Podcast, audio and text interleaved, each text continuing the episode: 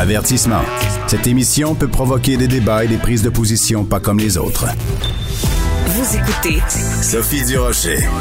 Depuis quelques années, on s'intéresse de plus en plus euh, à notre système digestif. Vous savez, il y a même eu euh, un livre au complet sur euh, les merveilles de l'intestin, mais c'est assez fascinant quand on pense que ce qui se retrouve dans notre tube digestif peut avoir un impact sur l'efficacité de certains traitements. On va parler de tout ça avec le docteur Bertrand Routy, qui est oncologue et chercheur au Centre hospitalier de l'Université de Montréal. Docteur Routy, bonjour.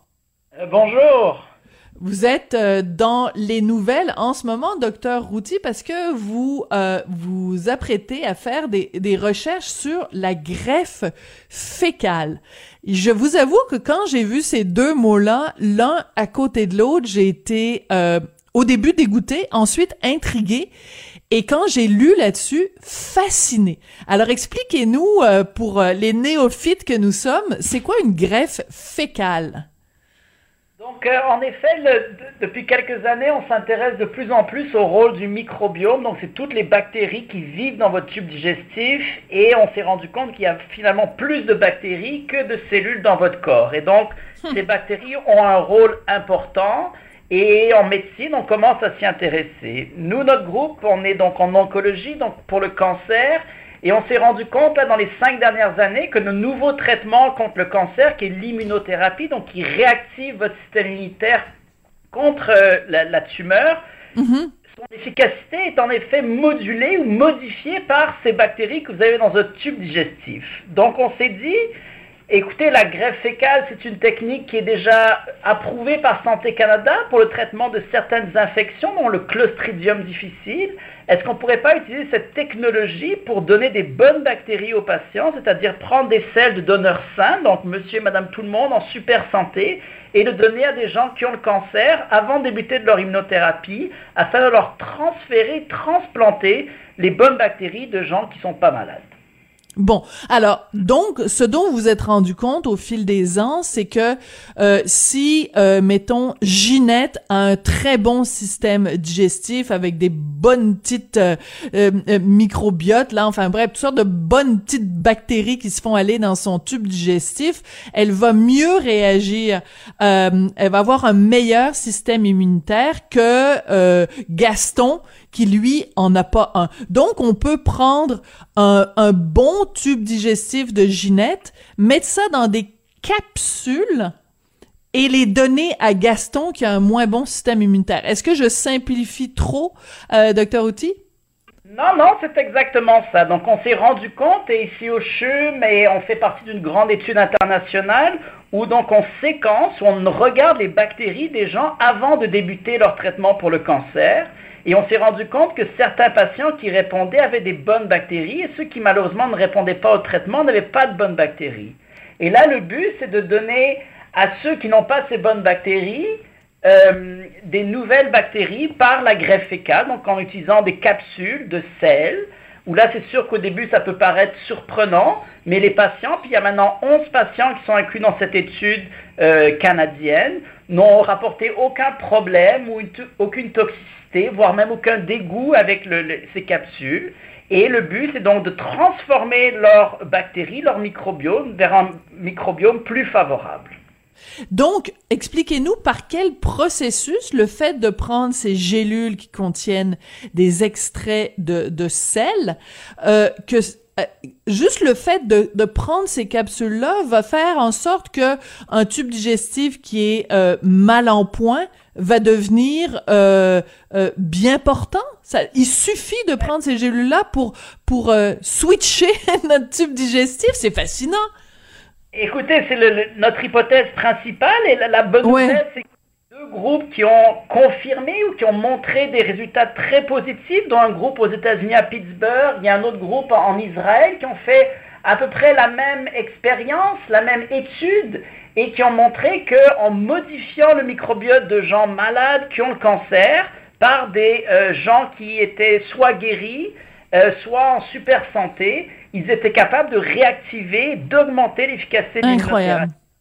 Et c'est ce qu'on est en train de faire et euh, c'est sûr que on est très encouragé par nos résultats préliminaires.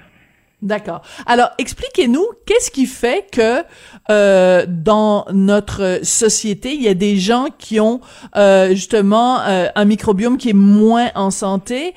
Euh, Est-ce que c'est la, la, nourriture industrielle, la sédentarité, ou est-ce que de tout temps, il y a eu des gens qui avaient un bon système digestif et d'autres un moins bon? Écoutez, c'est une très très grande question et très complexe parce qu'il y a, comme vous pouvez l'imaginer, beaucoup de choses qui rentrent en compte dans la, composition de votre microbiome. Mhm. Donc déjà, il y a la géodistribution, c'est-à-dire dans quel pays vous vivez. On peut imaginer quelqu'un au Japon ou à Montréal ont des microbiomes un petit peu différents. Il y a le sexe, un homme et une femme, et il y a aussi ce que vous mangez. Et euh, notre groupe maintenant s'intéresse énormément à la diète et la réponse à l'immunothérapie, puisque on dit, ou là même les, Nations Unies parlent qu'il faut manger plus de fibres pour diminuer l'incidence du cancer mhm. du côlon par une modification du microbiome, mais encore très peu de choses sont connues sur la diète et la réponse à l'immunothérapie. Et ce qui est intéressant, c'est que maintenant la médecine dite moderne s'intéresse énormément à tout ce qui était un peu plus alternatif, ça veut dire la nutrition, les, les probiotiques, les prébiotiques, parce que maintenant, et en utilisant des expériences euh, importante, avec beaucoup de science. On veut mieux comprendre cette médecine plus alternative et l'utiliser euh, hmm. pour la médecine dite plus moderne. Et bien sûr, il y a la prise de médicaments. Et surtout ici, c'est des antibiotiques. Donc quand vous prenez des antibiotiques parce que vous avez une, pneumonie ou une infection urinaire, le but c'est de tuer les mauvaises bactéries, donc les pathogènes. Mais ce qu'on oublie, c'est que les antibiotiques aussi, ça tue les bonnes bactéries, ça tue votre mhm. Et donc, il y a beaucoup d'évidence, de, preuves qui montrent que la prise d'antibiotiques serait néfaste pour, par exemple, la réponse à l'immunothérapie, et voire même prendre trop d'antibiotiques pourrait augmenter l'incidence du cancer. Ouch! Hmm. Euh, cette modulation du microbiote par les antibiotiques serait aussi euh, négative. Et aussi, finalement, il y a la théorie de l'hygiène, mais qui ici, en période de Covid, qui est très très compliquée à, apprécier ou à modifier, parce qu'on disait que dans les pays développés, on se lavait trop les mains, on était trop propre. C'est vrai. La diversité euh, microbienne était diminuée de façon très importante. Depuis 100 ans, on a diminué de moins 4-5 fois le nombre de bactéries qu'on a dans notre tube digestif. Donc hmm. là, maintenant, il faut faire attention en période de pandémie. Voilà. Il faut se laver les mains, il faut faire extrêmement attention.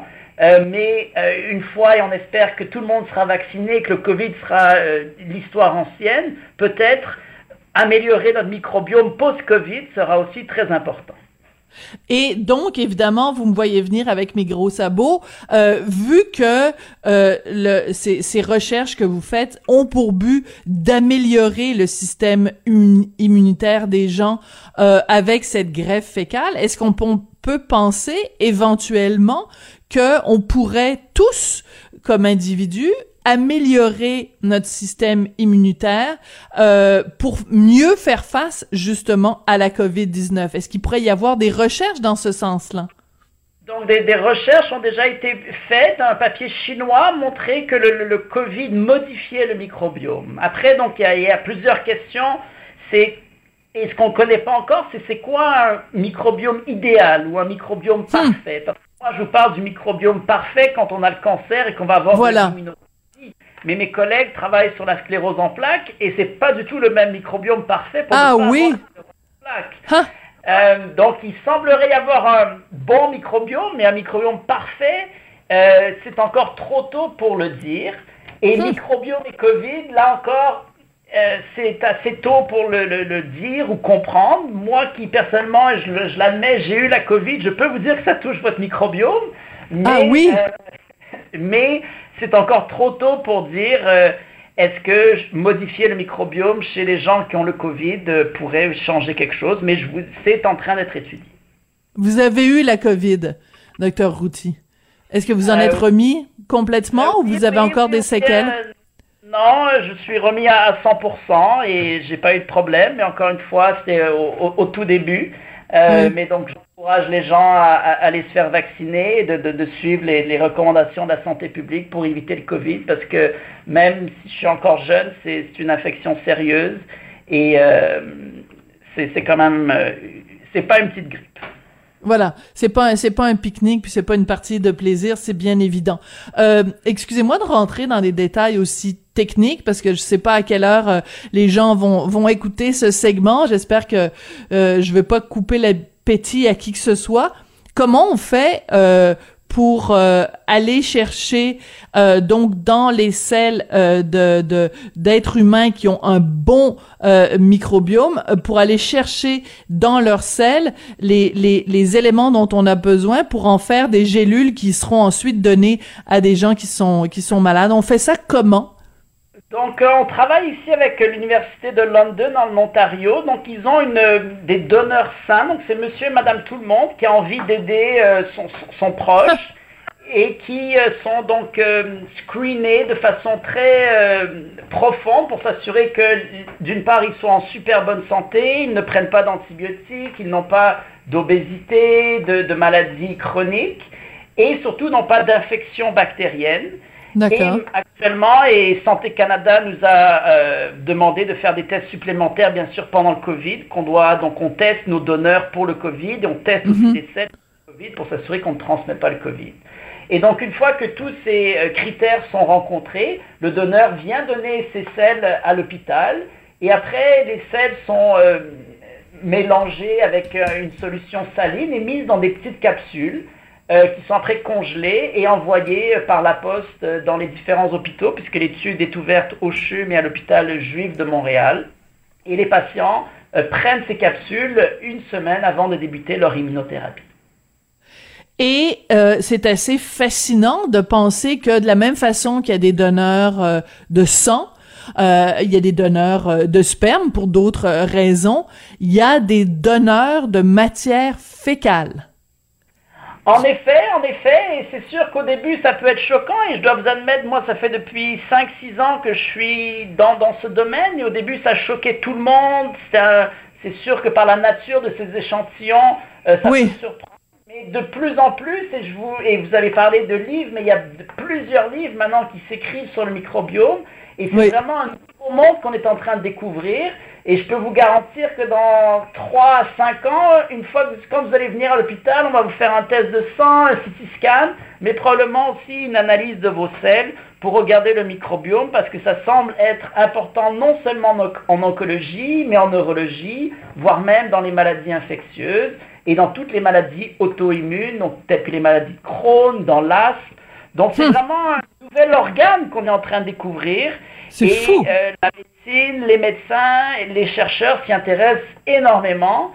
Et il y a vraiment eu dans les cinq dernières années une explosion d'intérêt, que ce soit au niveau médicaments, pharmaceutique, du microbiome, parce que c'est sûr que là on est vraiment au balbutiement, parce que donner des capsules hmm. de sel, c'est vrai que c'est assez euh, brut, c'est pas précis. Et en médecine, on aime la précision. Donc les deuxième, les troisième générations de capsules avec lesquelles on est en train de développer, c'est des bactéries précises et non des cellules entières de patients. Oui, mais quand même, on reste avec cette image et vous avez tout à fait raison de dire que l'évolution de la science va faire qu'un jour, ça va nous paraître tout à fait anodin, mais au jour d'aujourd'hui, quand même, de se dire que pour se soigner, on doit prendre une petite gélule qui contient euh, du caca.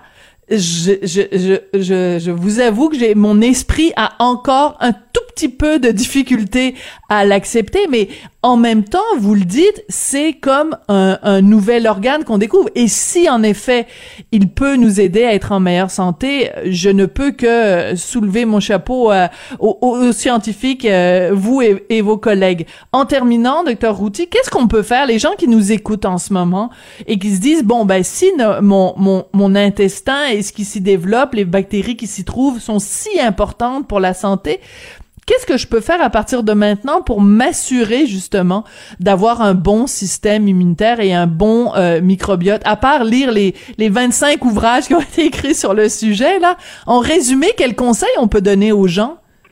Écoutez, vous allez peut-être être déçus par ma réponse, mais la vérité, c'est qu'on ne sait pas vraiment. ah oui! écrits, euh, il faut faire attention à ce qui est écrit. D'accord des recommandations qui sont précises, basées sur des expériences, sur des études randomisées. La seule chose qui semble être logique et qui montrerait que les bonnes bactéries pour à peu près toutes les maladies sont celles présentes chez ceux qui font du sport, donc faites du sport, ah. et ceux qui mangent sainement. Euh, sainement, qu'est-ce que ça veut dire? Ça veut dire pour le moment suivre le guide d'alimentation canadienne, peut-être manger un peu plus de fibres, euh, ne pas fumer. Euh, mais au-delà de ça, je dois vous admettre que vous dire que une herbe ou du thé qui a été collecté par un singe dans une île vierge va vous guérir, malheureusement beaucoup trop tôt, et ce serait vous mentir. Euh, la seule chose, c'est de faire attention et aussi tous les produits naturels que vous pouvez prendre, probiotiques, prébiotiques, sont peut-être pas si bons que ça. Il faut surtout le dire à votre médecin si vous en prenez, parce que certains peuvent même interagir de façon négative avec vos traitements. Donc il faut faire attention. Mais rester en, santé, se faire vacciner contre le Covid, ne pas attraper le Covid et que la, la nouvelle année ou la nouvelle ère soit une ère où le microbiome soit aussi important. Bon, ben écoutez, ça a été absolument passionnant. Je pensais jamais un jour euh, passer 16 minutes à parler euh, de sel, mais euh, ça a été vraiment passionnant et vous êtes un excellent vulgarisateur. Merci beaucoup d'avoir pris le temps dans votre journée très, très occupée, très bien remplie, docteur Routy. Je rappelle donc, docteur Bertrand Routy, vous êtes oncologue et chercheur au Centre hospitalier de l'Université de Montréal, au CHUM. Donc, on, vous souhaite bonne chance avec ces études, puis on a très hâte d'avoir les résultats finaux sur les greffes fécales. Merci. À la, fin de l'année. Merci beaucoup. Merci.